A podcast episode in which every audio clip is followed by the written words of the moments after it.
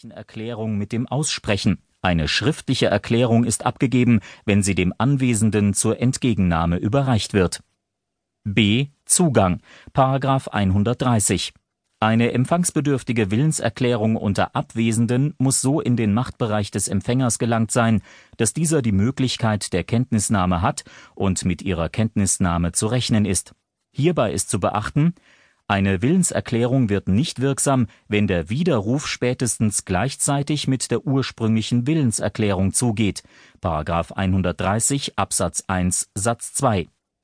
Der Tod oder die Geschäftsunfähigkeit des Erklärenden nach Abgabe hindern das Wirksamwerden des Zugangs nicht. § 130 Absatz 2 Gegenüber geschäftsunfähigen oder beschränkt Geschäftsfähigen geht die Erklärung erst mit Zugang an den gesetzlichen Vertreter zu (§ 131 Absatz 1 bzw. § 131 Absatz 2 Satz 1).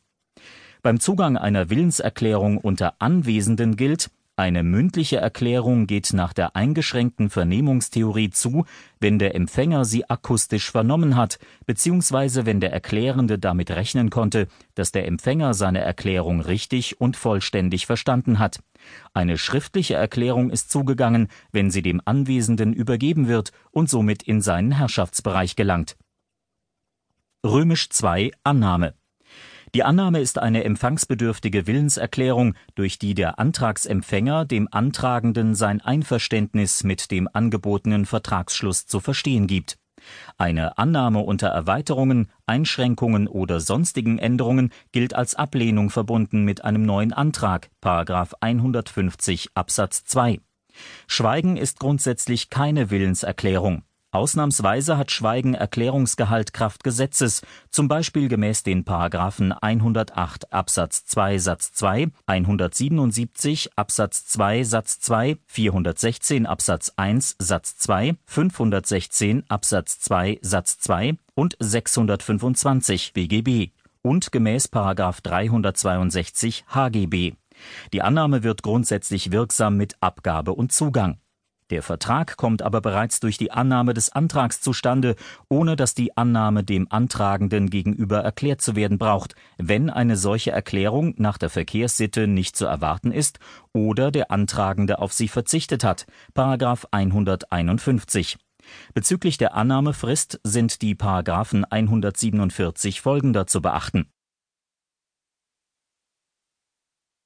In diesem Abschnitt geht es um allgemeine Geschäftsbedingungen Erstens Anwendbarkeit der § 305 folgende: a. Sachlicher Anwendungsbereich Eine eingeschränkte Anwendbarkeit gilt in den Fällen des § 310 Absatz 4. b. Persönlicher Anwendungsbereich Keine Anwendung von § 305 Absatz 2 und Absatz 3, 308 und 309 bei Unternehmern. Vorliegen von AGB im Sinne des § 305 a.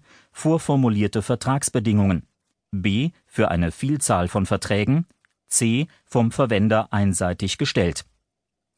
Drittens Einbeziehung in den Vertrag bei Verbrauchern gilt § 305 Absatz 2 und Absatz 3. Ein ausdrücklicher Hinweis und die Möglichkeit der Kenntnisnahme oder ein Einverständnis der anderen Partei müssen vorliegen. Bei Unternehmern gilt § 310 Absatz 1 Satz 1 zu beachten ist ferner, dass überraschende Klauseln nicht gelten und Individualverabredungen Vorrang haben (§ 305c Absatz 1 und 305b). Viertens Inhaltskontrolle Zunächst hat eine Auslegung der Klausel kundenfreundlich im Sinne des § 305c Absatz 2 zu erfolgen. Bei Verbrauchern findet eine Inhaltskontrolle in dieser Reihenfolge statt: zunächst § 309, dann gegebenenfalls § 308 und dann gegebenenfalls die Generalklausel (§ 307). Fünftens Rechtsfolge der Nichteinbeziehung bzw. Unwirksamkeit (§ 306 Absatz 1 und Absatz 2). Es gibt keine geltungserhaltende Reduktion, die betroffene Klausel ist gesamtnichtig, der Rest bleibt wirksam. In diesem Abschnitt geht es um die Stellvertretung. Erstens Zulässigkeit der Stellvertretung.